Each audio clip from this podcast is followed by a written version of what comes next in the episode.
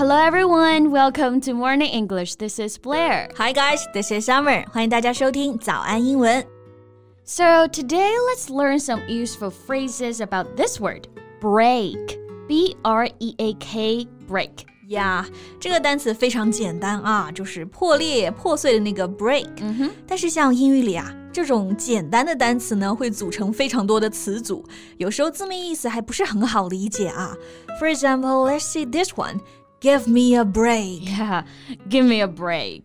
这里的 break 是一个名词，那和破裂就没什么关系啊。嗯、做名词 break 意思是休息，但是这句话当中呢，它也不是字面上的让我休息一下。It has nothing to do with having a rest, but it's used to tell someone to stop bothering you or treating you unfairly. Yeah, to stop bothering you，也就是说让别人不要烦你了，不要刁难你。其实就是我们口语里说的“饶了我吧，放过我吧，让我喘口气吧”。Please give me a break。对，那这个词组放到场景当中会更好理解啊。就比如啊，我上厕所才进去两分钟，Summer 就在外面使劲敲门，哎，你好了没有？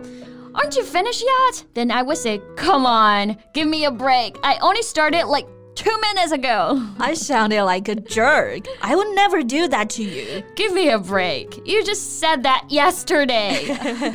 好吧，听上来是像我的语气啊。那刚刚这里的 give me a break，刚刚贝贝老师就用到它的第二种用法了啊，还可以表示你不相信别人说的话、mm hmm. You do not believe or are disgusted about what someone has said or done. 对，也就是说。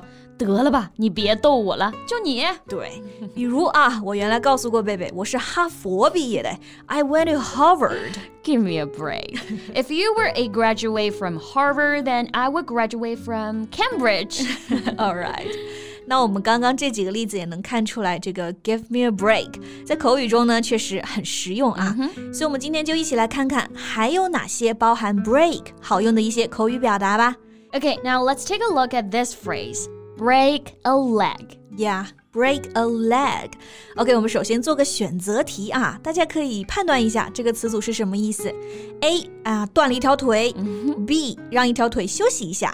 C 啊，祝你好运，祝你演出成功。那其实呢，看上去最不可能的就是正确答案了，所以我选 C。哇，贝贝同学真棒啊！Yeah, so the phrase break a leg is used in speech to wish good luck to someone. 对，其实这个表达呢，在莎士比亚时期就开始流行起来了。嗯，他是说啊，有一个舞台传统，演出成功呢，就会赢得观众的小费，然后演员啊就会行屈膝礼来表示感谢。那屈膝礼这个动作就像是断腿的样子啊，嗯、所以久而久之，break a leg 就成了预祝演出成功的这个说法了。It has the same meaning as good luck. 哇，贝贝同学不仅聪明，还非常的博学呢。 Thank you. Okay, so let's say you are about to give a singing performance. Before you go on stage, I would say, Blair, don't worry, you're the best. Break a leg. Then I can just simply reply, Thank you. Yeah, right.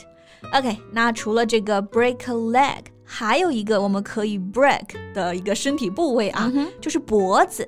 OK, so now let's see the next phrase.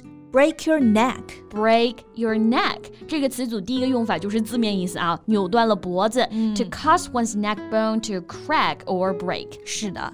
那扭断脖子很危险嘛，所以这个词组就可以告诉别人说你要小心点，不然呢就要受伤了。嗯哼。 For example, stop jumping on the bed. You're going to break your neck. So it can be used to tell someone he or she could get hurt. 对，然后词组还有一层含义啊，就是表示奋力去做某事儿，扭断了脖子也要做。To make every effort to do something，比如要别人努力尽力来学习，就可以说 You should always break your neck to study hard, or you may regret someday。对，但感觉这个表达比较 残忍，残忍啊！对，所以其实口语中用的不多啊。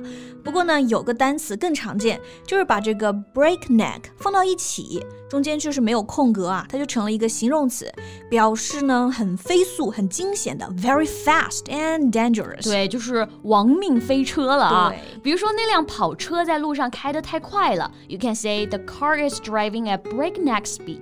对，有时候我们想说电影节奏特别快，也可以用到这个单词。The movie is paced at breakneck speed. 对，那还有一个词组，单词里和身体部位呢没什么关系，但是啊又和身体有关。 Um, what does that mean? What is the phrase? Break wind. Ah, I got it. Wind 就是风的那个 wind. Break wind 破风，大家知道是什么意思吗？So here's the English explanation. So to allow gas to escape from your bottom, making a noise and an unpleasant smell. 感觉现在录音间里充满一点味道啊，解释很到位啊。这个 gas from your bottom 从屁股出来的气体 有 noise 有噪音，还有味道 unpleasant smell。所以这个 break wind 其实啊就是 fart 放屁啊这个意思。我记得美剧 Young Sheldon 里面啊就有一句这样的台词。小希尔顿呢说他哥哥啊特别无聊，在他头上放屁。He used to break wind on my head. Did your brother ever do that? 这真的是亲兄弟啊。Okay, so much for the far talk. Let's move on. The next phrase, break the bank. Break the bank. Don't take this expression to mean like bank robbery. It has mm-hmm. nothing to do with that. 那这个词组呢，跟抢劫银行完全没什么关系啊。对。其实是想说啊，东西太贵了，贵到我都得跟银行干起来啊。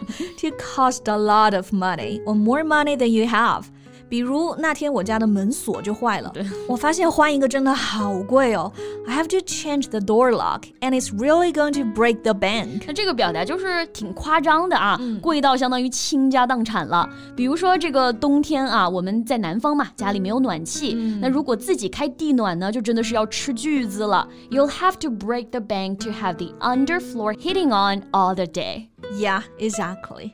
OK，那我们今天呢就和大家聊了几个和 break 相关的短语，like give me a break, break a leg, break your neck. An adjective, break neck, break wind, and break the bank. 大家是不是可以马上想起这些词组的意思啊？如果不可以的话呢，拿起我们的笔记好好复习。没错。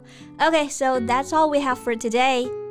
So thank you so much for listening. This is Blair. This is Summer. See you next time. Bye. Bye. This podcast is from Morning English. 学口语就来早安英文。